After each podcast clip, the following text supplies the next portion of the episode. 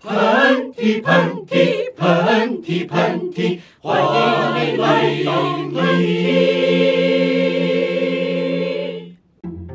大家好，欢迎收听喷嚏，我是竹子。大家好，欢迎收听喷嚏，我是韩夏。哎，今天巧了，又有一个女强人上来跟我们一起录节目了。咱们节目里面在说女强人的时候，总是提到像董明珠这样的人，是我们的一个风格。对，因为在我心中的女强人，其实就是活得比较自我、比较来劲的女孩吧。咱们就废话不多说，直接邀请咱们今天的贵宾陈建莹导演 来，我们邀请他来跟我们说打个招呼。大家好，大家好，我是陈建莹，嗯，是一个导演。咱们是不是上来就把人家给吓着了？有点，稍微有点。那我先来给喷嚏的听众朋友们介绍一下陈建莹好了。对，因为这种关于捧自己的话，你知道不方便当事人 直接说。是是是，我来给大家做一下背景介绍啊。她呢是一个九五后的年轻女导演，所以说在职业上面跟我们有一些重复的部分。她毕业于纽约大学的电影系，去年呢她的一个作品叫做《海边升起一座悬崖》，获得了戛纳短片金棕榈奖。这个是最最高的大奖了，对，然后而且在我印象里面，可以能拿到这么重要奖项，真的非常厉害。就看他的这个成长轨迹，感觉就是隔壁邻居家的孩子吧，啊，让我有很多羡慕的地方。同时呢，我也很好奇，就是他内心的动力，还有他创作背后的一些故事啊。所以说，在这一期喷嚏里呢，咱们仨就来聊一聊，我们都是怎么分别成为不同领域的创作者的。是的，啊，虽然说你俩都是正经的女导演，我其实已经有点半退圈的状态了，但是半退圈还行，我就硬撑着跟你俩聊一聊。然后我们都曾经遇到过什么样的困难？我们这一路上又是怎么去理解啊？什么叫做女人的天性？而且在我们的这个成长过程中，咱们都是怎么找到这个天性？怎么去抗争许多的阻力？呃，怎么利用这样的天性，让我们变成越来越强大的女人的？我听到“天性”这个词，我会有很多很多故事想要说，也是。很很让我想要展开说的这么一期，建宁觉得呢？嗯，我觉得我我的天性好像一直在变吧，这二十八年来，好像每个阶段的我都都不太一样。那这一集的喷嚏呢，也是我们和香奈儿加波利尔香水系列的内容共创。我自己其实早就是香奈儿女士的一个大粉丝，我对她的很多故事也都比较熟，如数家珍。所以说这一期节目里呢，咱们不仅要讲自己的故事，也会聊到像香奈儿女士这样女性偶像的一些故事。嗯，所以我们就快点开始吧。首先呢，先问你俩一个问题啊，咱们就是说咱现在做的事情吧，好多时候小的时候是可以看到一些痕迹的。所以我很想知道你俩在成为这个女性创作者的路上，童年发生了什么，会让你们觉得以后也许可以走这条路？我每次想到这个故事，我都特别想笑。我爸妈现在在过年的时候。都会明确的记得，我小的时候有一个叫韩夏小舞台的这样一个地方，那个舞台非常的 就是跟刘老根大舞台异曲同工，Exactly 是韩夏小舞台。它因河北，河北，它可能就是因为我们以前有一个小院儿，有一个葡萄架，底下有一个石桌，我的舞台其实就是那个小石桌。很小啊，但是都是小孩上去表演。我的演员们就是就是非常对我的这些邻居们说对不起，就是他们所有家里的孩子，无论男女，无论大小，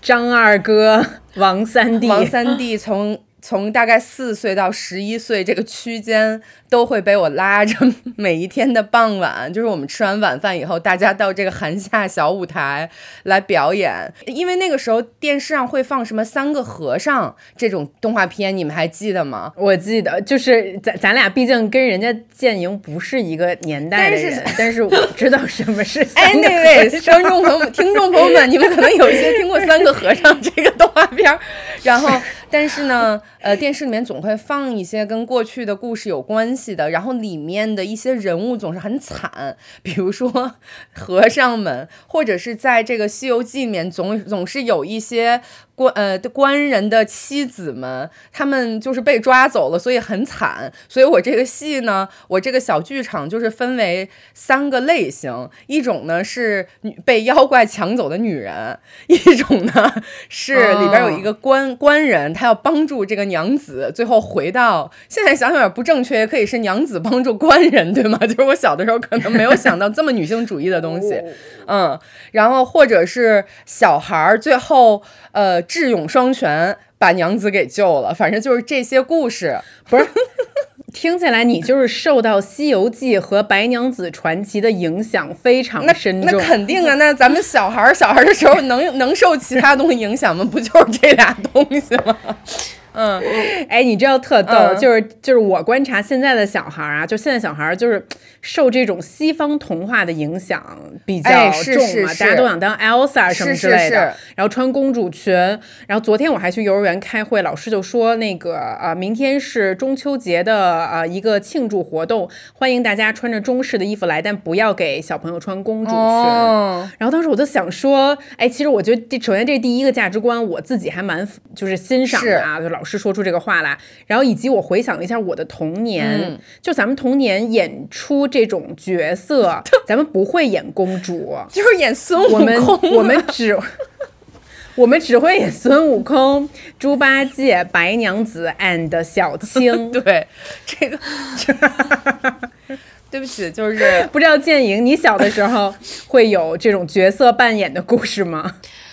我突然想起来一件事情，我很多年都没想起来这事儿了。就是，大概在零零零年、零一年、零二年，我在我们家连续办了三年的春晚，就是，哦，就是大家都有自己的家庭舞台。对，我跟我表姐那个时候，然后。我们大概提前得一个月吧，就开始准备。我们有很长的节目单，其中包括小品、歌曲、舞蹈，然后钢琴。嗯，每每一年的钢琴都是压轴的那个曲目，然后我们要先先选歌，然后再排练舞蹈。但最复杂的就是那个那个小品。啊，我们完全是原创的，然后就还有道具，还骑个脚踏车从门口骑到客厅这种，还有上场啊、下场这些安排，然后还有主持的串联词，然后就就我们两个人，每年都得有个五六个节目吧。哎，我想问你，你们有想象中的朋友吗？因为好多小孩都有。就比如说我吧，就是我我小的时候，我有两个我印象非常深刻的，他们并不存在的想象中的朋友。不好意思，这里怎么突然感觉有点像鬼片儿，就有点灵异。但是我跟你们说，我我印象贼深刻，从我可以开始画画了。开始，我画下的就是我的第一个好朋友，然后他就是长相啊、身材啊什么之类的都都是非常具象的，以及他有一个名字，然后他叫做李富庸子，然后富是富有的富，庸是拥有的庸，然后他的背景就是他是一个应该有点。中日混血吧，听这名字还是说东北那边来的？不知道，就是可能有一些什么历史问题。对，反正他叫李富庸子。然后因为当时可能觉得自己是独生子女吧，然后很想就是拥有一个朋友。然后我记得我跟李富庸子在我的幻想里面，我们俩去做了好多好多的事情。然后等我长大了之后呢，那个时候我就是跟李富庸子慢慢有一点点小小的分歧，因为我又有了另外一个朋友。然后这个朋友也是我想象中的一个朋友，叫做河水。然后呢，我跟李富庸子 and 河水之间呢，就是会有一些三角恋，你知道吧？就女生之间的那种友情。我现在说起来，当然觉得一切都非常的傻，但是呢，就是我现在回想起来，就是小孩的想象力真的也太丰富了。我长期有一个印象，就是我爸妈有时候会不在家，只有我一个人。那时候我很小，也没有朋友，没有兄弟姐妹，然后所以我只能在大脑里面去想象一些朋友，哦，他们。在跟我一起玩，我们之间有一些对话。嗯，我好像没有像竹子这样 这么具体的拥有李富庸子和河水 这种这样的朋友，听起来有点过于真实的人物。但是我特别喜欢给自己找秘密据点儿。我小的时候非常幸运的一件事情是我没有住在。广大这种特别繁华的城市里面，因为我爸爸以前是大学老师嘛，所以我们住在的是那个学校的校区里面。所以说，我在这种跟其他小朋友好像生长环境不是特别一样的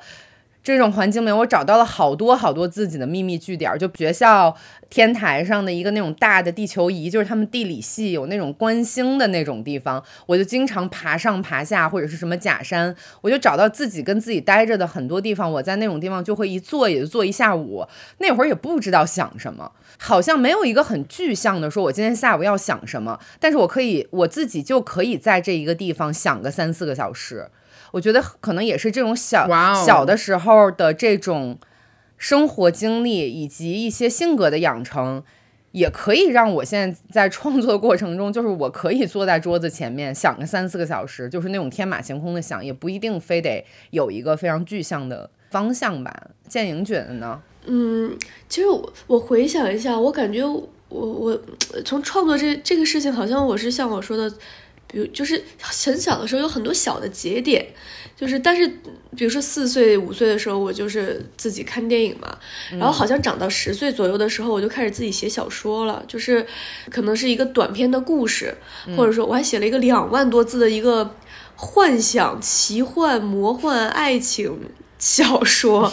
幻灭什么什么之类的，还很有点非主流的那种名字。然后哦，小学的时候我还跟我闺蜜组了一个组合，叫 Sunny Girls，就是 Sunny Girls。对，然后我们还用那个 PowerPoint 做了我们组合的 PDF，就是哎，那会儿就有。这个演员卡 是吧？就 casting 就准备 casting 要发出去了，就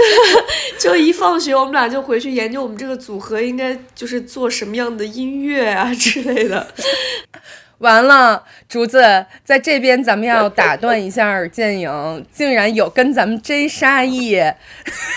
有。同样梦想的人，这是我们的，就是一个同样梦想，我们都是组过女团的人。没事儿，建影继续说这一是这样搁到咱们的年代，那我们就是 Baby Vox，他们就是 S E S，我们就是一个竞争的关系。哦天哪，我们就是 H O T，他们就是神话。但我我们这个组合之路基本就停留在那个 PPT，也没有什么下一步了，就就结束了。然后后来又开始，就是每个课间的时候，也也是很多小朋友玩。那个时候好像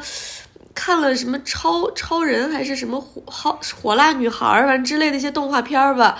然后我就给每个同学设计他们的超能力啊什么之类的，然后还有他们他们的服装啊、造型啊之类的东西。然后反正好像小时候就一直干这些比较零零碎碎的事情，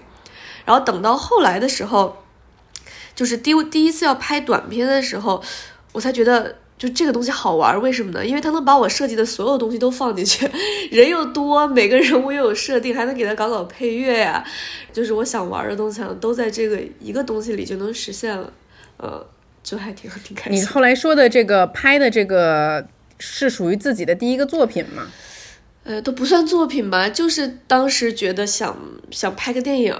嗯，然后就就就开始写故事，因为反正之前也写过什么 小说，就写故事，然后也排过小品嘛，然后就找朋友一起弄，然后拿个相机就录，没有任何镜头设计，就没有没有镜头语言，录音机都没有，就觉得拿个东西给它拍下来就是电影了，就很简单。嗯，对，这是多大的时候啊？应该是初中刚毕业，十四五岁吧，差不多。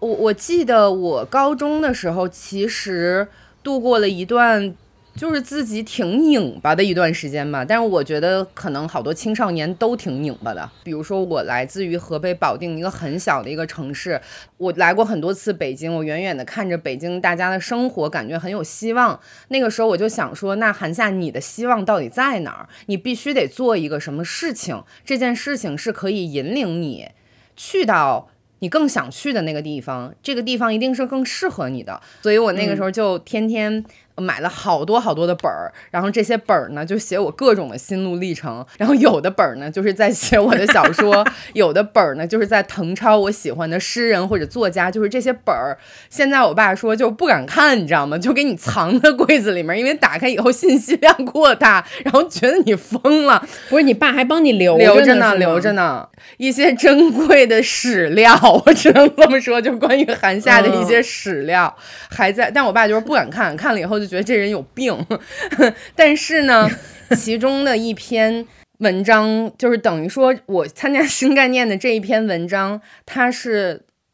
算是我的一个各种想法的一个集结吧。所以就是那一天，我记得我买了一个作文本儿，还是那种。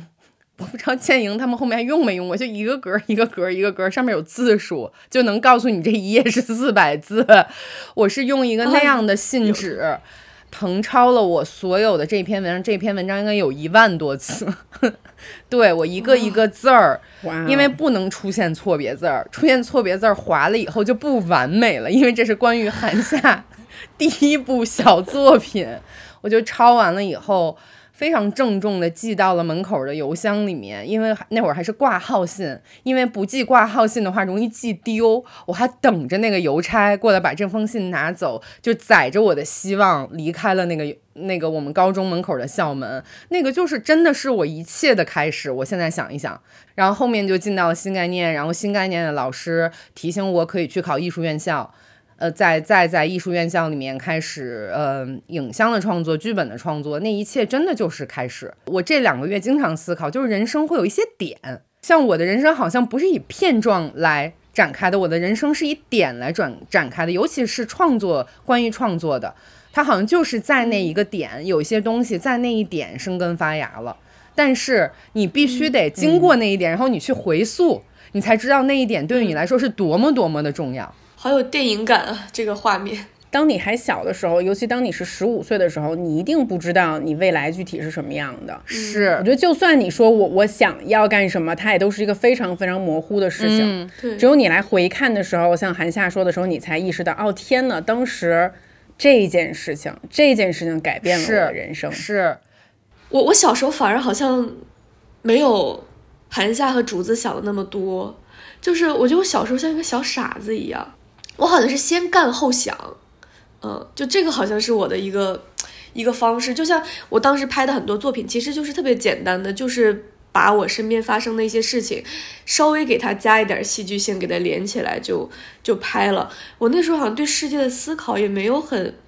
很深刻或者很深入的那个那个状态，因为我我其实从小一直特别就很听话。就循规蹈矩，对我来讲，好像拍电影它不是一个特别夸张的事情，有点像一个，呃，兴趣兴趣班儿，我自己给自己弄了一个兴趣班儿一样的这种感觉，呃，然后就是先做，然后我觉得反而是我现在我我从我从十五岁开始拍，一直拍到十八岁上大学嘛，就这几个片子其实都非常烂，然后也没有什么内涵，没有什么主题，但是我把技术性的很多东西都都解决掉了。就是因为错的太多了，所以等到十八岁那个时候，我会觉得这个东西在技术上是是好玩的，然后是我知道该怎么做了。但我其实到十八岁上大学，我都没有说哦，我我马上我就要学电影，我这辈子就要搞电影了。其实反而是我拿到大学录取通知的那个时候，我觉得那是我人生第一次就是思考，独立思考，呃。因为之前都是老师说做什么我就做什么，家长说做什么我就做什么，就是好好学习，然后你你学习好了，你就可以有机会 去做一些你自己喜欢的事情。那我就拍拍片子，就是这样。然后等到上大学的时候，才会想说，哎，那我以后到底要做什么？就这个东西，它到底是我的一个爱好，还是我真的要为它去付出一生的这样的一个事业？呃，然后那个时候在考虑的时候，其实我就突然开始问自己一个问题：说你到底想要什么？嗯，就上升到了一个人生价值观的这样一个一个问题，就你想要的人生到底是怎么样的？嗯，我就喜欢很自由的生活，我希望说我不用再像小时候一样每天按部就班的做很多事情，而是我想做什么我就可以做什么。所以我觉得，嗯，在那个时候，我突然觉得我好像想要的东西是自由。还有一点就是。当时在选专业的时候，因为拿到了纽约大学电影系的这个 offer 的时候，大家都比较不可思议，就没有人想过我真的会去学学电影，因为我家里没有人做这个，就对这个行业可以说是一无所知，然后甚至听说了很多关于这个行业非常不好的事情。对，所以那个时候其实也会害怕，说选了一个自己都不知道未来是怎么样的一条路，其实有点害怕的。但当时我就是说服自己和说服我爸妈的一个逻辑是。就如果我现在有这个机会去做我最想做的事情，但是我因为害怕我放弃了，我我觉得我以后一定会后悔的。所以我觉得哪怕最后失败了，很痛苦了或者怎么样，我觉得那比痛比后悔的感觉要好很多。哎，这个问题我其实很想问你和韩夏，呃，就是你们为什么能在这么年纪轻轻的时候就决定，如果不去做导演，不去学电影这件事情，会成为一个让你们后悔的决定呢？因为这个就是你，你当时是看到了什么样的一个天性？你是看到了自己内心的什么样的一种渴望，让你产生了这个结论呢？嗯，哎，特别有意思，因为我我这两天也有别人问过我这个问题，我当时似似乎是没有思考，我就好像有这么一个答案，但是这个答案稍微有点好笑，我就直接跟别人说，因为我干不了别的。我就想，我就仔细想了想，我说除了这个事儿，我能干别的吗？首先我去上班儿，no，上不了班儿。然后其次你要让我跟，为什么上不了班儿？就我好像你让我起来，然后去一个地方，然后在那个地方再做八个小时、九个小时，我好像做不了这样的事儿。就像刚才建莹说的，它是一种。自由，但是这种自由并不是说我要在上班一个小工位里面框住我的自由，它的自由可能是一种更广义上的，是我可以控制我自己的时间，然后我希望我的时间分配，呃，我今天可以坐在这儿思考，我明天可以去外面走一天，我就是看人，我觉得这个时间的自由是是我想要的，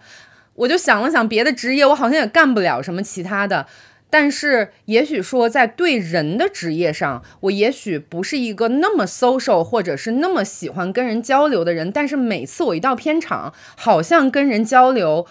呃，或者是我的采访对象、我的拍摄对象、我合作的演员，我反而是不需要自己去做那么多心理建设的一个过程。就我就想说，哎，韩夏，你可能还真的有点适合干这个，这是我的一个答案。嗯，对我来讲，我觉得。可能真有点像那个香奈儿女士说过那句话吧，就是现实不会给我做梦的机会，但我喜欢做梦吧。就是我我在十十八岁之前一直按照大家的嗯规定去做这个事情，但是那种生活好像不是我想要的。我想能够自己去创造一些东西，呃，就比如给自己创造一个片场，然后给自己一个讲故事的一个空间，呃，然后包括每一个。其实我每一个作品都到现在为止啊，就是主题啊，这个什么人物啊，发生的环境都不一样。我就是可能喜欢这种不停的给自己去创造新鲜感的这种感觉吧，啊。然后在那个时候，其实十八岁时候我已经拍了三个片子了，就三个不同的短片。我会发现每一次重新开始一个东西，然后你把它完成的那个成就感，还有你能够去。在每一个方面，音乐啊，呃，演员呐，台词啊，这些东西，你能去掌控它，然后完成一个作品，你能够留下一些什么的时候，我觉得那个好像让我感觉到我存在的非常有价值和有意义。就哪怕以后我消失了，但是这个作品它是留下来的。我觉得这可能是我，我觉得证明我在世界上留下过痕迹的一种方式吧。啊，其实那个时候就会有这种感觉，所以那我就希望我以后的人生是我自由的，我可以掌控的。我可以去给自己创造新鲜感，不用活在别人的框架下，或别人让我去做什么。啊，我觉得人生就是一种体验吧。那你要完完全全的体验它，你就要完完全全的去掌控它，去去创造它。说你们俩就从小就是自由惯了，可能就想去创作还是干嘛的。但是如果你没有体验过真实的生活，你会觉得你的创作是被架空的吗？我反而觉得就是。如果一直在同一个环境里，你反而没有那么多灵感哎。因为我是一个，既然我决定了我要自由，我真的后面过得太散漫了。我几乎每一个假期都在不同的地方。啊，然后你会发现你会遇到特别多不一样的人，就有的时候他们真的会冲击你的三观，也会我我真的觉得我的成长可能是我上了大学之后才开始的，就是原来的环境很很简单，就是上学嘛，在我我是哈尔滨人，然后就在哈尔滨出生长大，一直到十八岁，然后从十八岁，我觉得我的人生真的发生了一些天翻地覆的变化，呃，就原来把世界真的想的太简单了。然后后来你一个人出去之后，你会发现哦，这个世界太复杂了。然后我的，我我觉得我的很多感受就会不停的被冲击。每一个阶段发生的事情、遇到的人都不一样，呃，然后也因为这种自由但颠沛流离的生活，你会呃有非常非常多的感触和感受。呃，然后当你跟不同的人交往的时候，你会发现你自己也会变化。所以我每一个作品里面，其实都会有我自己的一些影子在。我可能不是在一个长期的环境里去长期的观察一些人啊事，我好像都是在短期里迅速发生一些事情，然后它就像我的生活，真的跟电影有点像。它就像几个月之内你发生一个事情，几个月之内你一个剧组拍了一个片子结束了，然后你就进入下一段生活当中去，啊，就是好像一直都是我是这样的一种创作模式。韩夏呢？对于我来说。过这个生活还是过感受？一个有意思的点是，我就算今年这个 这么大岁数了，我我每一天可能从我早晨醒过来到晚上睡觉之前，这个任何发生的事情都会给我很多的感受。我我还是我从内心来讲，虽然有的时候我会抱怨很多事情，但是我从内心里讲，我真的是。挺热爱生活的一个人，就是这个热爱生活，可能包括我热爱我在街上碰到的每一个人，我经常跟各种各样的陌生人说话，我我可能热爱每一种带给我的情绪，我会觉得创作的人或者写作的人，嗯，做影像艺术家，很多人其实你别看他们表现出来的是一副 怎么说呢？悲春伤秋的这种这种外在，但是我会觉得很多人还是真的挺爱生活的人。就是无论你是坐在办公室，还是你是一个很自由散漫的人，你必须是真正的进入生活和爱生活的人。这个爱可以用各种各样的形式来体现，它可能是眼泪，可能是气愤，可能是悲伤，但是它都是就它如此的强烈，我觉得才能成为是爱嘛。就是我们还是要一直培养自己热爱生活的能力。对，我觉得我现在生活状态的一个我还挺满意的感觉，就是当我发现我的生活有点一成不变了，或者我好像没有什么灵感了，因为我没有被任何其他东西限制，我可以随时去主动的让我的生活产生变化。嗯，就比如说，如果我最近进入到一个状态，可能很久了或者什么的，我真的我经常一个人就是说走就走，我就去一个很远的地方，就一个人。然后我我曾经就把手机直接关机了七天吧，然后就也就没人能找到，我就去那个云南的一个山里面，然后就带着书啊，带着笔啊，就去读读书、写写东西、做做瑜伽、晒晒太阳，呃，就是我觉得我的创作好像需要一些很很多的变化，对每一个变化会激起我不同的，就像韩夏说对生活的热情，因为你在一个状态久了。对我来讲啊，我可能是太喜欢新鲜感，我就觉得无聊，这样不行，我就会想各种各样的方法，不管是换一种生活啊，我还去我还去我不同朋友的行业体验过他们的生活，就我去给我一个搞金融的朋友去当助理去了，就跟他出差啊什么的，帮他记会会议记录之类的，我就觉得我喜欢在完全不同的生活里面去去穿梭，然后随时想做什么就可以去体验不一样的。状态吧，嗯，就这个是我对现在的生活我很满意的一点，对，哎，所以我理解你们这个导演全职导演的生活，就基本上就是找个副业，然后反正能保证咱们的这个温饱哈，基本生活需求。然后你俩感觉也都是物欲好像比较低的人，跟我不太一样啊，我这个物欲比较高啊，你你也你也真还行，你我不是，但是我真比你们俩爱钱，你知道吗？就是爱钱的这个天性，使我半路觉得我干不了这事儿，而且我觉得你们这事儿真的很辛苦。你知道吗？就是因为它是一个不断的向内的一个过程，就无论是刚才建莹形容的这个，就是逼着自己去，哎，不是，也不是逼着自己，你自己很享受这件事儿啊，就去体验不一样的生活，还是说像韩夏说的，呃，你要积累各种各样的细节，真正的热爱生活，才能去写出剧本等等的。但是无论如何，我都觉得这条路像是一个。独自登山的人，或者是独自跑步的人干出来的事情，嗯，就很多时候是非常孤独的，而且你很多多时候你是需要一些内心的动力，告诉你我可以一直往前走的。你们会这么觉得吗？就是你们遇到的真实的困难和挑战是什么什么呢？我来说吧，嗯，我好像从学校毕业以后，那个时候毕业是一零年、一一年，那个时候没有像现在这么多的。创投啊，什么电影节啊，那会儿全部很少很少。嗯，连网网络都不是很发达，对吧？然后我都不知道，嗯，我能当导演，就我觉得这是个天方夜谭。就是我只能是进入去一个影视公司，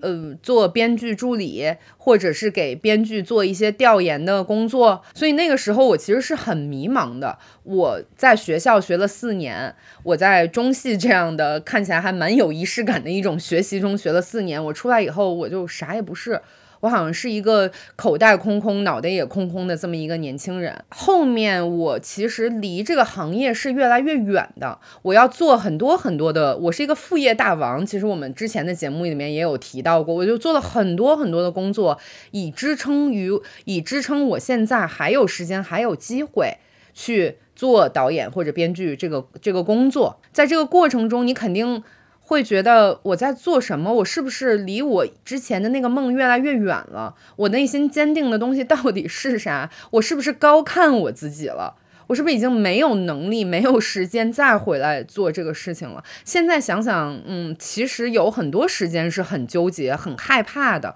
我觉得那种恐惧是你离你自己内心想要的那个人越来越远。但同时，这件事情只能你自己去判断，因为外界总是会告诉你，哎，还行，你看那个也在网上积累了一定的粉丝，对吧？然后可能你自己做这么多工作，看起来也都蛮有趣的，然后你去拍拍广告也挺挣钱的，都挺好的。但是只有你自己内心在告诉你说，哎呀，好像越来越远了。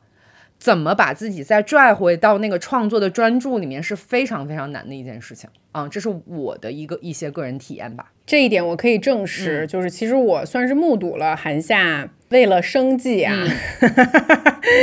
然后会去拍很多的广告，然后甚至也会做一一小部分博主的工作吧，然后会让人觉得他，你你还在专注吗？啊，我我估计可能这个问题不仅你会问你自己，你身边的人也会问你，就是说你还记得你一开始想要去做什么吗？嗯，对，然后包括我也会目睹你心里面的有一些撕扯，嗯，包括嗯，当当我看着我的好朋友他在广告导演的这个事业上变得越来越一帆风顺的时候，似乎觉得这也可以成为你的一个职业的一个新的道路，对不对？但是最后你还是要打破。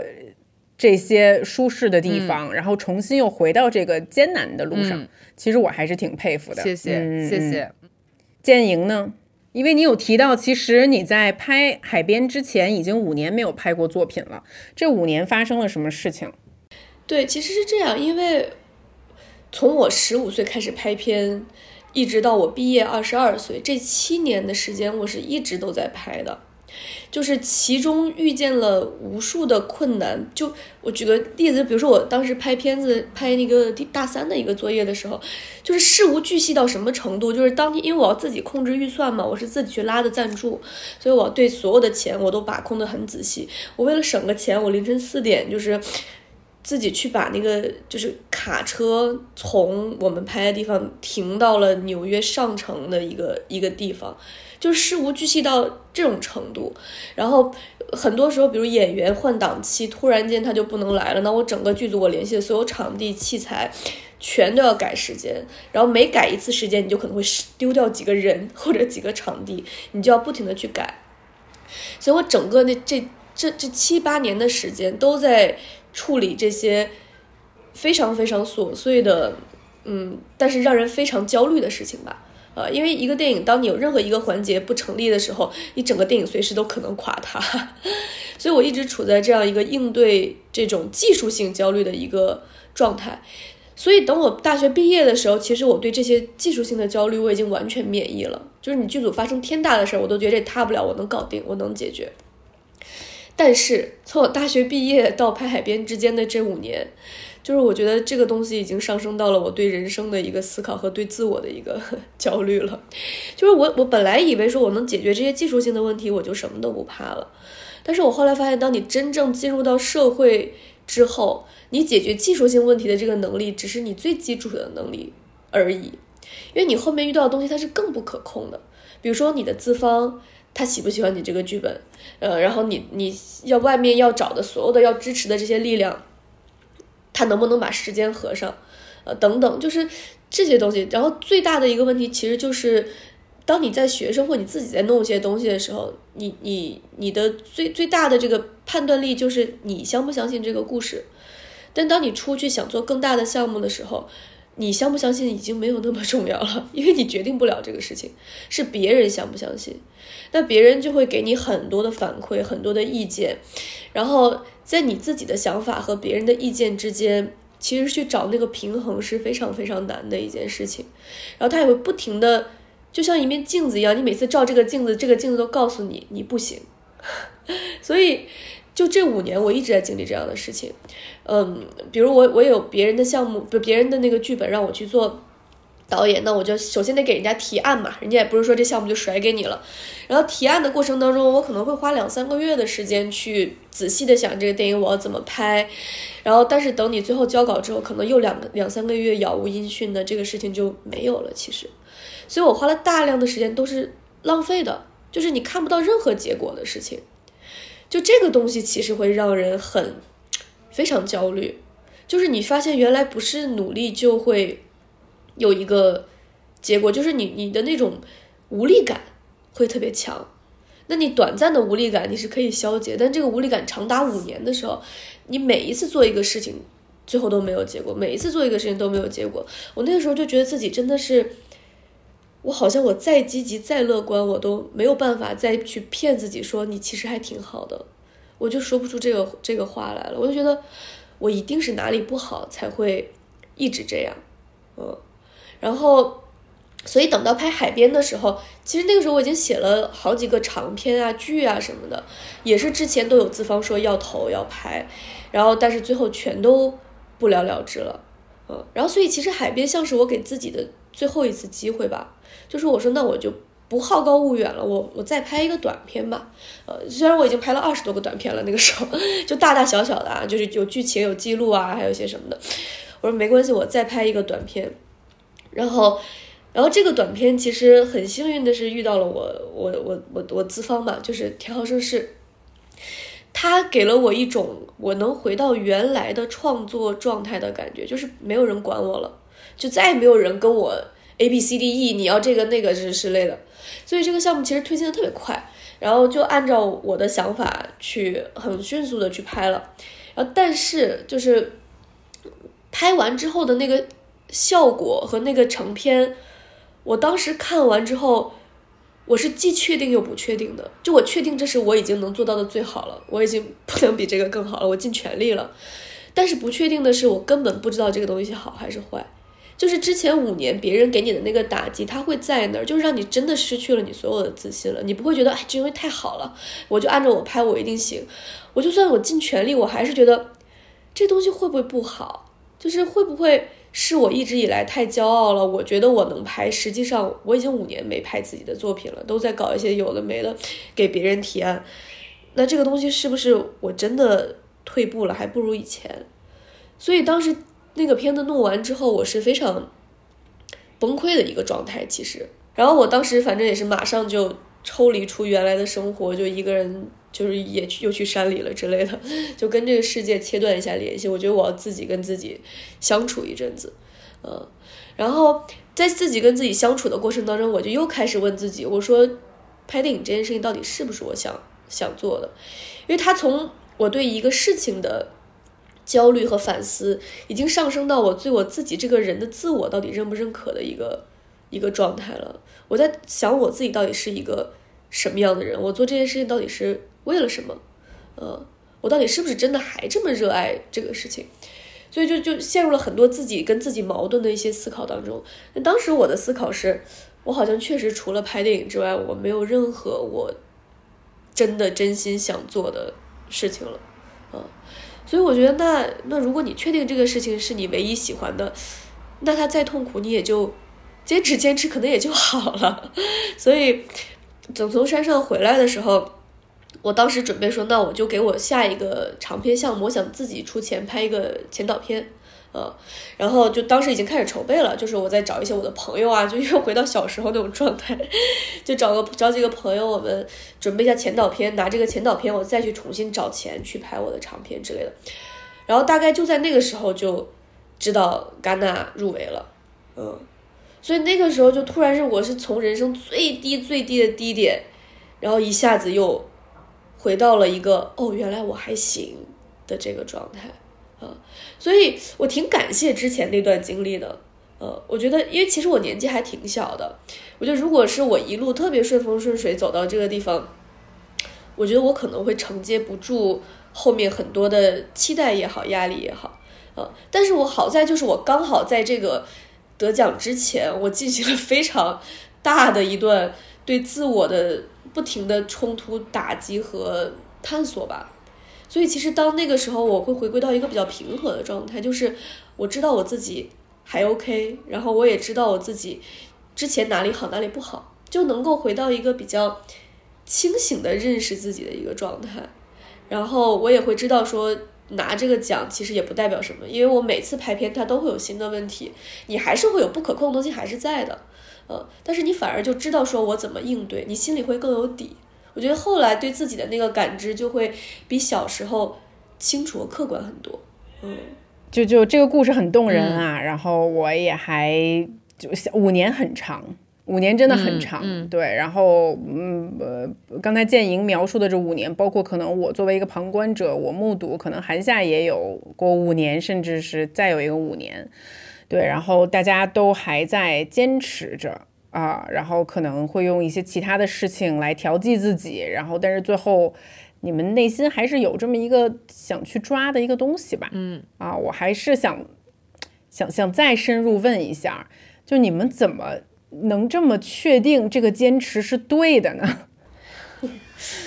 就是这个天性，就是你怎么觉得说 OK，我是好像是有一些创作和表达的天性，但是就是我为什么要我的直觉告诉我要抓着它不放？这个直觉到底是什么？我觉得反就是人生，它其实就是一场体验吧。我我我经过这一大系列思考之后，我其实真的不是很在乎结果了。嗯，就我觉得当你的努力是奔着一个结果去的时候，你就挺痛苦的。但是我那个时候是想明白，说我就是喜欢这件事情，我在做的过程中我就很开心，我要的是做的过程中的这个快乐。那么我好像就突然觉得很多事情都有动力了，其实就是发掘你内心热爱的东西，然后你没有目的性的去热爱它。你就会就会觉得过得很很快乐，你就觉得这些东西都是都是值得的。然后我的快乐其实就是不停的去创造新的我自己能够去体验的生活也好，世界也好，去去表达很多的情感吧。我觉得可能我对情感的那个体会都会比较深刻。我也很希望，这也是我拍电影的初衷吧。我希望我的情感能够跟更多的人去共鸣，这个也是给世界留下一些痕迹的一种。一种方式吧，啊，我就喜欢这样的一个感觉，所以就就比较坚定的在热爱这个事情。哎，这个真的很有趣，嗯，我也想听韩夏的答案，嗯，但是在韩夏说你的答案之前，我先跟你们分享一个，我我我我为什么会对你们的这种坚持好奇啊？因为我是一个没有坚持下去的人。比如说像咱们前面聊到，我小的时候可能也是一个想象力比较丰富，然后上学的时候一直也都是文艺分子，也都会组织班里面。就你们干过的很多事情我都干过啊，但是我跟你俩的区别就是我既没有上中戏，我也没有去学电影系。就首先第一个就是在这里我就并没有很坚持，然后但是可能跟建英一样，我也觉得说啊，人生是在于体验，但我并不觉得说我非要通过创作这件事情来体验。啊，我觉得体验还会有很多各种各样的别的方式。当然，当然，嗯，包括可能就是韩夏比较熟悉，我在英国干了好多乱七八糟的事情。然后直到遇到韩夏的时候，因为他呃跟我很快成为了很好的朋友，他通过跟他成为朋友，我看到了生活的另外一种可能，就是你们这些专业创作者，就是职业创作者在做的事情。然后我也一度觉得说，哎，可能没准我也有一点小天赋，因为我随随便拍拍 vlog。不好意思啊，就确实是没有特别的使劲儿用心，然后呢就被很多人看到了，被很多人喜欢了啊。然后呢，vlog 也是一个就是其实最小体量的一个嗯创作的一个开始吧。然后包括我也试着可能那那些时候跟着韩夏一起去拍广告啊，然后也试图想过说我自己呃能不能成为一个女导演呢，或者是嗯这条路值不值得我继续去探索呢？但是我没有你们这么坚定，嗯嗯。然后包括后面我就是找到了这个呃做。做自己的品牌，然后就是就是就是踏上了董明珠之路，然后成为了一个就是女商人之后，然后我反而发现说，哦 God，天呐，太好了，我当时没有选择成为一个女导演。啊，这是我的真心话，我就在这里面就跟你们分享一下啊。对，但我就是也可能给听众提提供不一样的思路吧。我会发现，就是喜欢创作、喜欢看电影、喜欢跟你们聊这些故事，并不代表着我可我需要成为这样的一个人。嗯啊，就是人的天性是多种各多样的。我可以说，可能我的创作天赋没有你俩高，但是我对钱的敏锐程度可能比你们俩更高一些，高太多了。羡慕，羡慕，就就根本就不用比。我觉得这个事儿，就我，然后然后呢？你知道，人又是一个多样发展的动物，所以就是很有意思。就我想跟听众朋友们说，呃，你如果不知道你自己还擅长什么的时候，你先不要急，你只需要。要去多做多尝试就好了。比如说，刚才建莹提到说，你可能会去 follow 你一个做金融的朋友，呃，然后跟着他一起去开会做笔记。这事儿要换成我，可能我跟完了之后，我就说，哥们儿，这事儿有劲啊，咱可以一起做呀。对我可能并不会说站在一个创作者的角度去观察他，我没准就跟他加盟了，就就跟着他一起走了，就一起干起来了。因为我觉得其实我我是这样的一个人，就是我我是喜欢体验很多新鲜的东西，但我希望我我最后还是有一个非常专注的事情在的，就是我可以去玩很多东西，但是当我真正想用心的时候，我比较喜欢集中精力在一件事情上的。那个感觉，嗯嗯，然后刚才其实你一直在问，我也一直在想，我我也在想，说我为什么就这么喜欢电影这个东西？我觉得可能真的是你自己创造一个世界的感觉吧，啊，就这个世界的一草一木，它的颜色，它里面人物的情感，它整个世界观都是你来创造出来的。我觉得这个可能是，嗯，我最享受的一个部分吧。就是虽然我们都生活在这个大的世界里。但是我可以在大的世界里创造一个属于我自己的小世界，嗯，我觉得这个东西太有意思了。而且我体验过很多不同的东西之后，我会发现这个东西带给我的满足感和价值感是是最大的。而且我觉得我可能是一个比较。比较轴的一个人吧，就是我从我第一次拍片开始，我就觉得，既然我想拍，我就一定能把它拍了。那中间遇到什么问题，我就解决。比如说没没有没有资金，我就自己去去找。然后等后来发现哦，这个技术团队不够的时候，那我就自己去，当时去什么。百度一下有什么影视器材公司，我就去跟人家谈。我说你来给我做技术上的补充，就是我每一个我的思路就是遇到问题我要怎么解决掉它。然后当你一个一个解决掉这些东西，越来越完善，越来越接近你想要的那个样子的时候，我觉得整个的这个过程好像都是我特别享受的一个一个感觉。直到最后你有你自己的一个小世界。就是建莹刚才说的好多东西，我都特能感同身受，就是因为你可能在。拍自己的作品的时候遇到的那些困难，它可能是四面八方向你涌来，你甚至都不知道先挑哪一个先去解决。那可能刚开始觉得要去解决最大的那个，但是最大那个真的解决不了，只能从一些很小的事情开始解决起。最后当这个事情全部它就像拼拼图一样、拼积木一样的被拼起来。我是一个恐惧超级多的人，我是一个特别没有安全感的人，或者说我每天都活在矛盾、矛盾和对自己的否定、肯定。就是这些很交杂的情绪当中，我怎么在这些交杂的情绪中找到我自己觉得最自洽、最舒适的那一个点，反而是我自己。要攻克的最大的难题，人因为我爸可能对我的教育就是我从小要自己去处理很多事情，我并不觉得我自己解决外部问题的能力，我我一直在，但是怎么解决内部的问题，就是我心里这个东西。前一段时间特别有意思，我跟我的心理咨询师他问了我一个东西，他说韩夏，你是一个特别爱追求意义感的人，这个意义感对你来说到底意味着什么？它是一个飘在空中的东西吗？但是其实当我自己写完了我自己的第一个。长篇剧本，我觉得我找到了一点点这个意义感。这个意义感可能就是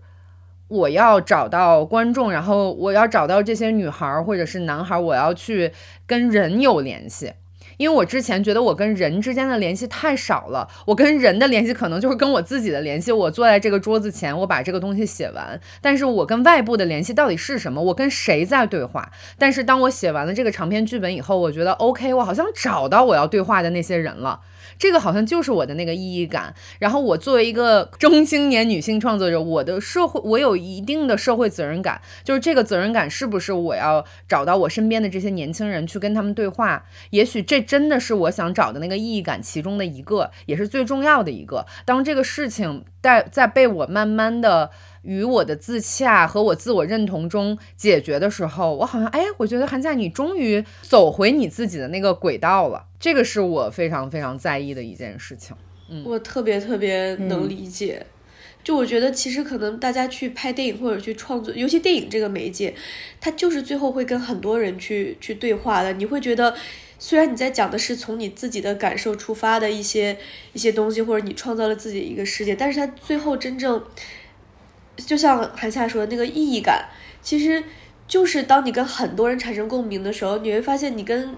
远隔千里的人都能产生联系。我觉得这是体验世界的一种非常有有意思的方式，也是非常特别的方式。所以我觉得这个确实也是，也是我我很喜欢 电影的原因，太神奇。对，嗯，我我觉得竹子不是我我们互相自夸、互相夸奖，是因为我我其实有超多的呃，包括我们在拍摄的过程中，也有超多的人过来跟我说，呃，竹子给了他们很大的慰藉。然后无论是他的 vlog、他的声音，还是他的衣服，就是有很多人也会过来跟我说。就是他们很喜欢通过这些事情来认识你，然后就像刚才竹子说的，我觉得 就是意义感也可以通过大家来创作的这些东西来来实现，也可以通过我或者建影的这种方式来实现。我我觉得是要找到，就像我刚才说的，我好像最近终于找到那个适合我自己的那一点点方向跟道路。我觉得找到适合你自己想要去创作那个，确实是最。最难的了，嗯，也是最最有意思的了，对，嗯，对的，嗯，其实就跟你们的对话的过程中，我就一直有一个概念在我的脑海中闪现，就是其实大家在做的一件事情，就是在输出自己的一些东西，嗯。啊，对，但是输出这个世界上不同的职业的人的输出的方式都是不一样的，比如说科学家可以靠。创作一个火箭，或者创作解解开了一个公式来输出自己的东西。那你们作为电电影是你们来输出自己东西的一个媒介。那比如说像我，那可能我输出的方式是我的小短片，还是我的播客，还是我现在在做一个品牌，我在输出一个真实的产品。啊，然后但最重要的就是，其其实呃，嗯，你们上述对话比较打动我的地方是在于。就是打破重重的困难，然后去找到自己可以去输出的这么一个东西是什么，它是你的一个天性，然后不顾任何的阻力去实现它。就比如说，呃，香奈儿吧。可以给你们讲一下，就是香奈儿女士最打动我的一个故事啊。就是首先，你们觉得她是一个现在是一个好像是非常高高在上的一个形象，然后她背后是这样一个非常精致的一个奢侈品帝国，对不对？但实际上，嗯，就是我不知道你们俩知不知道，她的出身是非常悲惨的。我不知道，我是把她当做一个女性偶像的故事来去理解和看的啊。然后看过很多关于她的电影，其实她年轻的时候经历了很多特别惨的故事，比如她六岁的时候，她妈妈就去世。世了，而他妈妈去世没多久之后，他的爸爸就留下他们兄弟五个孩子就离开了，相当于是彻底的抛弃了他们。香奈儿女士呢，她是被送到了孤儿院，她在孤儿院长大的，而她在那里学会了缝纫，嗯，然后所以说，如果是我们按照这个职业轨迹来看的话，她就是一个没有什么资源、没有背景的一个法国小姑娘，她唯一有的一个技能就是缝纫，她会缝衣服，她会做衣服而已。他之所以不一样的地方，就是他十八岁的时候离开了孤儿院，然后为了生计嘛，他那时候就一边给一些军官补裤子，然后一边偶尔呢也是搞副业，然后呢能再赚赚一个外快，就获得了一些登台演出的机会。所以在有一些很有名的呃香奈儿的电影里面，大家可以看到他会在台上唱歌，然后有一首关于 Coco 很有名的一个歌，呃，我记得当时我看到他登台演出有那个小片段的时候，也觉得嗯。哎，又心酸，但同时又就是你可以看到一个女孩，就是在为自己二十一岁所所能拥有所有的机会。再去争取，再去拼搏的那种很动人的一个样子吧。对，然后呢，后面的故事大家可能就慢慢的就知道了。他把自己的名字从 Gabriel 改成了 Coco，然后呢，他的设计才华这个时候呢也慢慢的变得越来越明显。就大家看得出来，他绝对不只是一个小裁缝，他想做更多、更大、更高、更远的事情啊。然后在一些呃朋友的资助下，他慢慢开了自己的第一家商店，然后第二家商店、第三家商店。而在他的那个时候，实实际上，整个女性主义都远远不及我们现在的这种普及度。呃，女性能得到的职业机会是非常非常少的。呃，但是随着两次世界大战，女性就是被迫出来需要去工作啊。然后女性就是，呃，一开始从被迫到后来慢慢，女性觉得说，哎，我其实可以不在家待着，我出来我也可以做男人做的事情。然后所以说，她女性会需要更多的职业装。嗯，然后香奈儿女士也在这个时候设计了很多适合他们日常工作的这些女装，包括也推出了到现在都非常受欢迎的这个五号香水。就是它其实是帮助女性在那个时候，无论是在生活还是工作上，还是在探索女性的天性和魅力上面，都给出了自己的这样的一个输出。就是我想让你们看到，女人可以活成这样啊，所以就是。当我在读他的故事的时候，可能在联想你们说的很多故事的时候，我我当然觉得我们是时代的受益者，因为我们不需要像他当年那样去 battle、去奋斗、去给你演绎出一个女性是什么样的。而他对我最大的一个启发就是，他其实除了在设计上非常非常的有才华啊，他也撑起了一个他自己的商业帝国。就是包括他，就是一生虽然说经历了很多很多的感情，但是工作和事业永远是他最重要的一个核心，他的一个生命线啊，所以就是一个非常嗯 boss lady 的这么的一个形象，而且这个形象是出现在一百多年前的，所以说我们就这样去回顾，他是非常非常的先锋的。这么一个人，嗯。嗯。嗯，像刚才我在这个给你们讲他的故事里面有提到，他的原名其实是 Gabrielle，啊，翻译成中文就是加波利尔。我们都很熟悉五号香水和可可小姐，但是我不知道你们有没有试用过加波利尔这个香水，因为很有趣啊，就是加波利尔是它的原名，我们可能对它本身的很多的理理解都是 Coco Chanel，但实际上加波利尔香水是。回到了他自己是谁，他本身是谁所创作的一款香，我不知道你们有没有使用过，然后你们呃平时有没有自己的一些用香的习惯？我曾经在店里面就是闻过，就是加伯利尔的那个香味，我我觉得它是一种很自然的味道。这个自然的意思并不是说跟自然相关，就是我我闻到这个味道以后，我会觉得使用。这个味道的女人，她一定是那种很自然的，她就是很知道自己要什么，然后有有那种自己的，呃，内心的个性呈现出来的那种女性的形象。呃，我自己用香的习惯，我很喜欢不太分季节的那种香水。加伯里尔会给我这样一个感觉，它是能够在很多时间点跟季节，或者说场合都可以去使用的那种香气。我会觉得这种香气它是一个很贯穿的感觉，就是我可以随时把我这个人的个性展现在别人面前，这个就挺重要的，在我自己用香的体验里面啊。嗯，对，其实刚才听完香奈儿女士的这个故事的时候，我就觉得，其实我特别喜欢她的故事，是因为她。不仅是创造了给女当那个年代啊女性的职业装，其实它里面还有一种女性的优雅。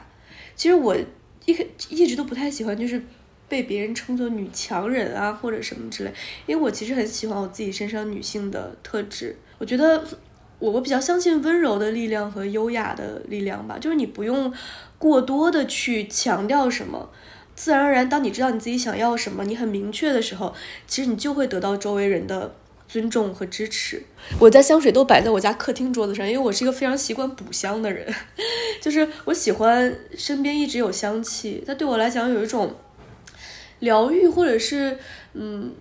增强我自己对自己感知的一种一种一种力量吧。我的生活其实也挺简单的，基本要不然就是坐在家里写剧本，要不然就是写完之后出去见资方、见演员、见团队。啊，我基本不管在家还是出门，我都比较喜欢。用一点香水，然后，呃，加波利尔这款，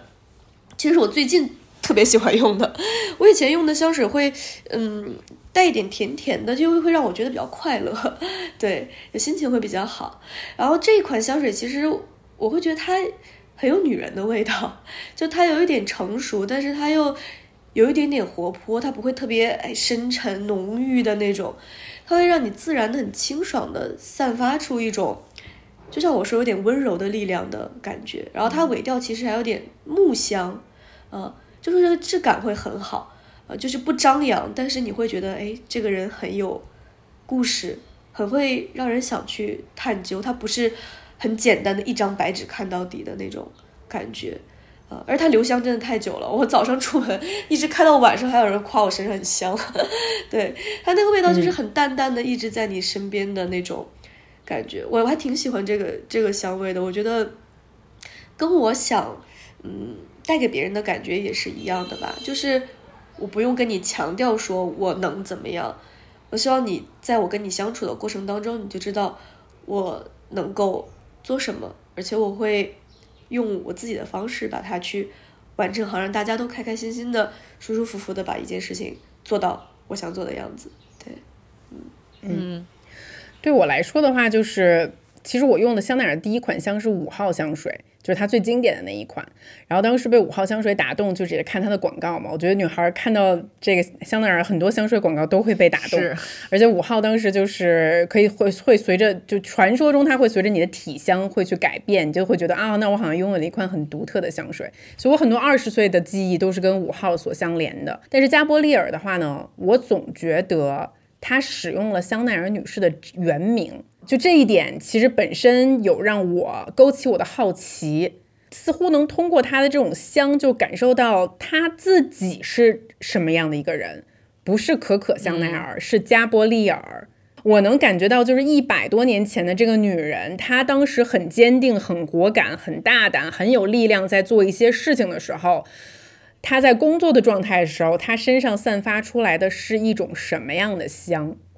所以说，很多时候，当我在找一款香水，比如说我今天出门是我要谈一件比较重要的事情啊，我出门是我第一次要见一个人，我试图给他留下我是一个很坚定的人的印象的时候，我就会喷这款香水，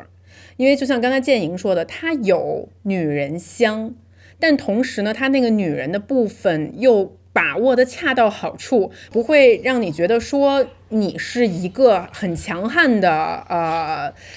就身上充满男性气质的人，并不是。就是我涂上之后，我就会让你认为我是一个很果敢的女人，但是你不能小瞧我，我很有力量。嗯，对啊，是这样的一种感受。嗯，对，我们再拉回到我们原来的这个讨论上面吧。刚才两位分享了很多这个关于创作，然后创作中的困难，以及去寻找女性天性的一些故事。呃，我想问一问你们，就到现在了为止，你们觉得自己的 可见的下半辈子还会再继续去做这件事情吗？那如果会的话呢，你们有没有一些什么小方法和技巧，让自己可以维持住？所谓的激情，然后让这件事情可以以一种更更可持续化的道路继续进行下去。感觉现在保持激情好难啊，就是每天能，就就是每天能保持一个正常的心态去面对，因为有的时候拍，像我可能跟建营的工作真的是好，嗯，包括竹子，我们好多琐事要去做，对吧？就是真正要去保持这个激情。其实是很难的，嗯，我我来说一个，就是跟这个社会现在唱反调的一句话。我经常看到一些文章说呀，就是你得是一个更钝感的人，就是你得你你你得有钝感力，对吧？你不能对这个世界有太多的想法，你不能有太多的情绪，因为你如果有太多的想法或者情绪的话，这些问题会反过来变成锋利的。武器来伤害你，你只能是自己更钝感了，你才能更圆滑，你才能够更更顺畅的滑入这个生活的世界里面。但是其实我是一个很相反的人，就是我我不想让自己钝感，因为因为我觉得这个可能是仁者见仁，真的是对于我自己的工作来说，我自己的创作路径来说，我必须 变成一个比现在更敏锐的人。就算是我认为自己还算是。一个在观察力上和同理心都比较好的人，但是这件事情会随着时间流逝，你的你的观察的能力，你的同共情的能力，会随着细节的生活而变成一种你你你自己可能没有办法去控制的样子。所以，我我想说的是，观察能力跟共情能力都不是天生的，以及它会变化，以及如果你想成为一个创作者的话，你必须去练习它。就是找到你自己的观众是非常不容易的一件事情，因为你觉得他们存在，但是他们到底是谁？你要用怎样的触角？你要用怎么样的方式去找到他们？他们不会主动的来到你身边的，你要去做这个伸出手的这个动作，促使你去做这个动作的最源泉、最有最有本原本动力的那件事情，就是你的共情能力和你的观察力。当你变成一个更钝感的人的时候，其实你有的时候是挺难做这件事情的。我我说的这个不要钝感力，不是让你不善良，或者说是遇到困难的时候不去更圆滑的跟他相处。我说的可能是一种更内心源泉的东西。嗯，其实我觉得我我最近这一两年一直在思考这个问题，就是怎么样让自己一直保持激情。我经常会发朋友圈，我都说千万不要丢掉激情，因为。确实像韩夏说的，就是做导演的时候，你其实有百分之六七十甚至以上的精力是在做一些跟创作无关的事情的。你要，你剧组有一百多号人，对吧？你首先平衡大家的感受，然后还有资方的感受、演员的感受，然后包括怎么样跟人去沟通交流，去达成这个事情，怎么样去坚持你的东西，去说服别人，就是有很多是你把创作完成之后额外的这些东西，那它其实是很消耗的一部分。其其实我觉得创作它有一个比较痛苦的点，就是它跟你的生活太息息相关了，呃，就是你在创作里的东西是你的生活给你的，但是你在生活里的那些痛苦也因为你想要创作而变得更加的尖锐了，嗯，所以我会经常感觉到这两个东西是混在一起的。你你想要切断这种痛苦的感觉的时候，你好像就也没有办法让你的创作去焕发这个激情了。所以我其实也一直在找这个。平衡点，然后这一两年，其实我我想到的就是我在生活的方式上和我未来的人生道路上，我不会再给自己那么多要求和一定确定的事情了。就我大概知道，我这一辈子应该最爱干的事情还是拍电影，但是我不会告诉自己说陈洁莹，你必须这辈子你要拍电影。我反而觉得，嗯，活成什么样子都可以，啊，只要你自己活得自在快乐，就都行。我现在会比以前更把很多精力花在生活上。就我在以前可能，比如说，嗯，放个假，最近这段时间没什么事儿，我还会在家待着，因为我就觉得万一什么时候有什么事儿，我一定要就在这随时等着，我不要错过任何一个机会。但那个时候你会发现自己活得很紧绷，那这个紧绷也会磨灭你对生活本身的热情。就我现在反而会觉得，比如说有一个什么样的假期，或者这个阶段 OK 了。我会给自己很开放的一个心态，说，那你现在可以去体验一些不一样的东西了，你可以去别的生活看看，或者你可以换一种生活模式，然后等你想回来的时候你再回来，啊，就是会努力让自己调整到一个比较平和、开放和真的允许一切事情发生的一个状态里。还有那天我突然想到一个，就是所谓人生是一场体验嘛，有的时候你需要抽离一下。就是你把自己从你的身体里一提起来，往下看看你这个人在干什么，就以一种上帝视角去看你自己，你会发现很多你自己在挣扎的、纠结的东西，其实从另外一个客观的视角去看待，它只是好或不好的一场你自己的人生的电影而已。啊，当你有了这个抽离感之后，你会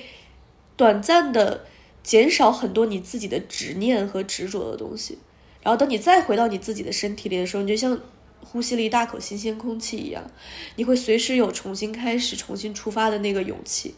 啊，然后你就会焕发新的热情。对我来讲是这样啊。我最后作为一个就是现在是非创作者身份的人，跟大家分享，呃，如果。可能不是像他们这样，呃，有时候还是需要为了创作去寻找激情。一个普通人怎么在生活中寻找激情吧？其实就二零二三年，我没有做太多跟创作有关的事情，大多数的时候每一天都是在认真生活，然后工作，朝九晚五的生活，然后包括可能我也在怀孕了，现在肚子里面有第二个宝宝，呃，也在照顾我的第一个孩子。嗯，但是这样有一点点跟我可能过去几年过的与众不同的一年，却让我觉得生活每一天都很美好。这是我真的是这是第一年第一次觉得说我的二零二三年，我我回想我觉得很棒。哪怕就是好多人可能看到我就说，哎，竹子你又怀孕了，你累不累啊？你上班你还在坚持上班，辛不辛苦？呃，你怎么还在运动啊？你多歇会儿呗。要是我是你，可能我现在就每天选择躺在床上啊。然后，但是对我来讲，就是这为什么这一年会特别不一样呢？因为这一年我变得就是超级无敌自律，这一点可能韩夏可以为我证明。就原来可能我是一个小小的自律人，我今年就是一个大的自律人。竹子已经自律到，呃，我不太有，就之前我很期待去他们家住，就现在这个 这个自律的 这个 schedule 有的时候会让我感到有一些铁，就是铁 铁律，你懂我意思吗？就是我去他们家的时候，就感觉来到了军营，我就要军训。我早上起来一醒来，我把被子叠成豆腐块儿，反正就是类似的吧。就得去来报道，然后跟我还有黑子还有诺儿出去行军。我早晨醒来就是一天被安排好了，对，不仅安排自己，对，还安排朋友，对，是，就是因为我们家全体是六点钟起床，就整整齐划一的，全家每一位成员六点钟起床。然后韩夏来我们家的时候，就大概就他可能会睡到七点，也对普通人来讲是很早的了啊。然后大家起来之后，就我们家已经就是一片生龙活虎的情景，就外边就会 已经吃完早饭了，嘿，太厉害了，太厉害了！一二一二三四，一二三四，是。所以就是说，可能我呈现出了一个跟这个两位不一样的一个状态啊。但我这种在这种状态中，我得到了非常多的快乐、激情，甚至是积雪。就是韩夏可能今年见到我的时候，大多数的时候我的精神状态都还是特向上的那种，就是感觉到咱们可以立刻出去去 fight 那种感觉。然后，但是可以给到我这种激情的，就是每一天非常规律的生活。我真的觉得这件事情特别的逆人性，而且对于你们这种自由的创作者来讲，就这事儿听起来特别不自由。但是呢，就是物理。物理上有一个概念叫做熵增的概念，指的就是说，如果在一个孤立的系统里面没有任何的外力，它只会变得越来越混乱。其实人本来也是这样的一个系统，而去对抗这种熵增，唯一的一个方法就是你不停的去清理自己的系统，嗯，而清理这个系统，从每一天的生活来讲，就是规律、规律、规律、规律。啊，自律，自律，自律，自律，就只有对自己的自律，才可以对抗这种宇宙的。嗯，无法改变的物理物理物理选择，所以就是说，呃，现在对我来讲，我的一天二十四小时，其实有二十个小时基本上处于一种模块模块化的生活当中的。就我该起床我就起床，我就像一个机器人一样，我该去运动就去运动，我该去工作，我该坐在办公室了，我就我眼睛连眨都不眨一下，就这个时间开始了，我就会做这件事情。但是我每一天有四个小时是属属于我自己的时间，就这个是我。通过规律化的作息之后总结出来的，在这个四个小时里面，我可以听音乐、看剧、看电影、读书等等等等等等的。但是，就是通过这样的把自己的生活给顺了一遍之后，我反而觉得说，哎，这样很适合我，这样让我变得更有激情了。对，所以就是说这个方法说出来吧，可能现目前对你们俩听起来还是觉得很奇葩，然后观众、听众朋友们也觉得很奇葩，但是这反而是让我能找到一个生活激情的一个适合我的方法。嗯，这个我我非常能理解。我觉得说完了以后，我既害怕又兴奋，就是兴奋呢是。我觉得建营，也许我们两个也可以自由散漫的人，也可以尝试一点点这个模块化，它到底是个怎么样，对不对？我我其实就在尝试这种刚才说的这个确实有效的，因为我其实从去年开始，我也发现了，就刚才你说那个特别对，就是当人处在一个特别没有规律的状态下，他会变得比较混乱，所以我就给我的生活也找了一个小小的支点，就是我每天我们家楼下有个有一个。那个普拉提健身房，然后我就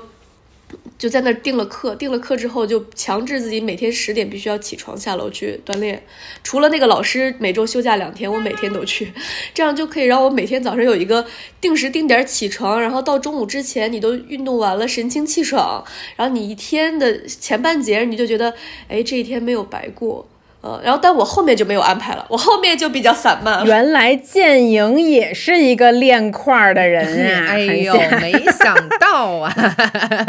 没想到啊，你也健身呀？没有这个是 早上起来普拉提，然后晚上睡前要游个泳。这样的话，我每天的开始和结束都是固定的，只有中间比较散漫。啊，我觉得其实这个我刚才竹子说我就该到了，确实那段时间我就觉得。哎，好像人生有一点点规则，其实是是很好的一件事情，就不会让你每一天一早上起来就觉得妈呀，今天要干嘛？就是你虽然新鲜自由，但你会有这种混乱感，所以要找一点点抓手。但是对于二十四小时模块化，我我觉得确实是太厉害了。二十个小时，我模块模块两三个小时，我觉得还可以。嗯嗯嗯。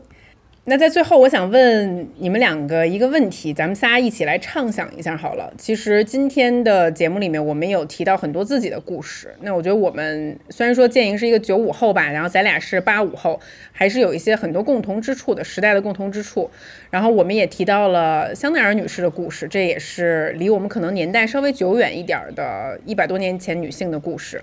你们有畅想过，咱都不说太远，三十年以后的女孩儿。三十年以后的年轻女孩，因为毕竟我女儿就现在一岁半啊。三十年以后就是诺尔三十岁，可能可能三十出头的样子吧。你没有想象那个时候的女性会活成什么样子吗？或者说你们希望她们能活成什么样子？也不能说希望吧，或者我先期待一下我自己吧。我期待我自己能够活成一个真正精神上自由的一个状态吧。就是其实现在我也会被很多。东西所影响到，就是，但是我会自己告诉自己不要被这些影响，因为我会感觉到很多人期待你是一个什么样子，比如说很多人期待我是一个非常强悍的样子，我是不能脆弱的，我是不能动摇的，我是不能怎么怎么样的。但是后来我反而觉得我更喜欢我身上脆弱的、天真的、简单的东西。我希望三十年后自己真的是可以想怎么样就怎么样，我享受我自己的多面性。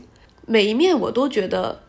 是可爱的，是值得被爱的。然后我也希望我能够更坚定的喜欢自己，就是更坚定的接纳自己。有好的，有不好的，那又怎样呢？或者一个阶段是好的，一个阶段是想不清楚的，那又怎么样呢？就是它最后都会成为你体验的一部分，成为你人生多面性的一个部分。我希望自己能够更自洽，当然也希望整个的环境可以允许更多种多样的。女性的存在吧，我我们其实今天一直在聊的一个点就是女性如何去顺应她们的天性，那这个天性又是什么？我会觉得，我像三十年以后的女孩们，哎，这是一个很大的希望，就是她们能以更清晰的面相呈现给这个世界上。就比如说，竹子是一个母亲，是一个。商人 是一个创作者，是一个妻子，但是竹子除去这些身份，他是谁？韩夏和陈建莹除去导演这个身份，我们又是谁？我很希望就是女性能以，就是抛去我们的工作，抛去我们的各种社会身份、家庭身份，我们能够自己的天性引领我们去哪里？我们能做怎么样的事情？也许我们能做。领导人，我们能做这个世界的创新者，我们能做这个世界上一半的创作者，但是远远现在没有达到这个数字，对吗？嗯，就是我们能够以一个更更清楚、更明确的身份参与到社会生活中，这是我希望很多女生可以去做到的。或者三十年以后，我们拥有更复杂和立体的女性形象。能够存在于我们周边的生活当中。我的话，我就说一个特别具体的一个想象吧。嗯，最近这段时间，大家应该有看《奥本海默》这个电影，然后刚好也挺巧的，就是关于 Elon Musk 的自传也出了。嗯，啊，我刚好是一边在读这本书，然后又去电影院看了这个电影。嗯，一方面呢，我觉得这这本书和这个电影都很好，我没有任何意见。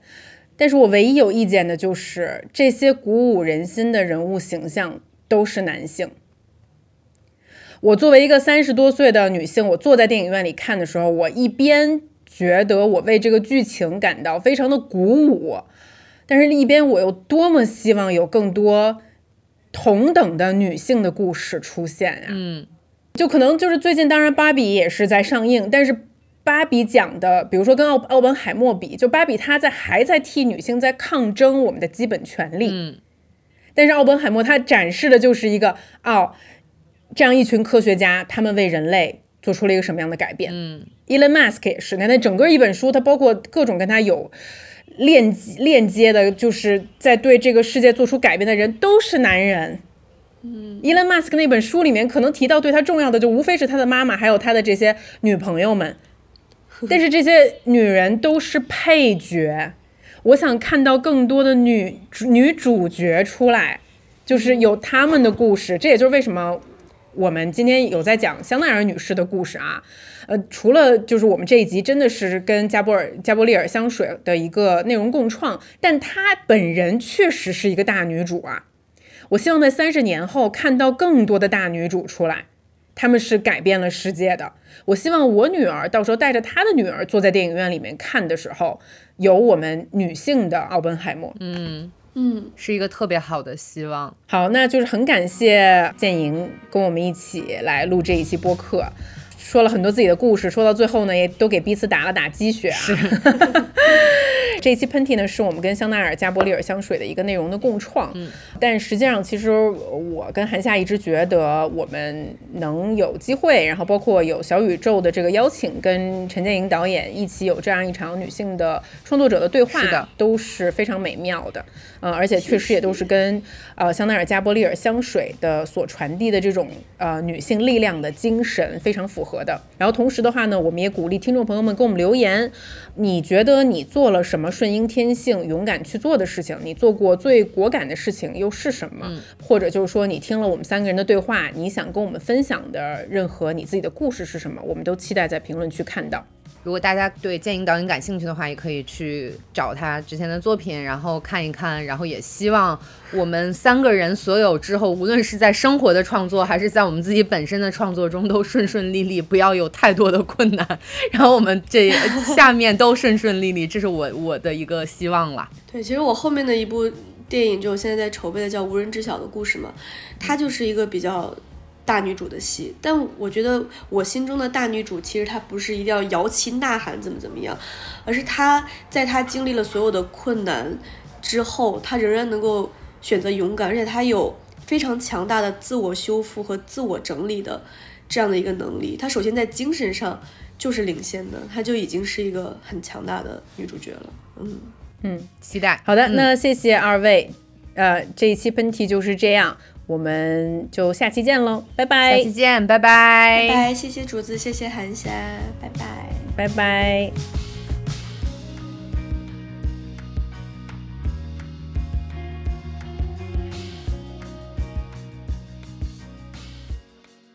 相聚欢，别亦难。待到下起喷嚏时再相见。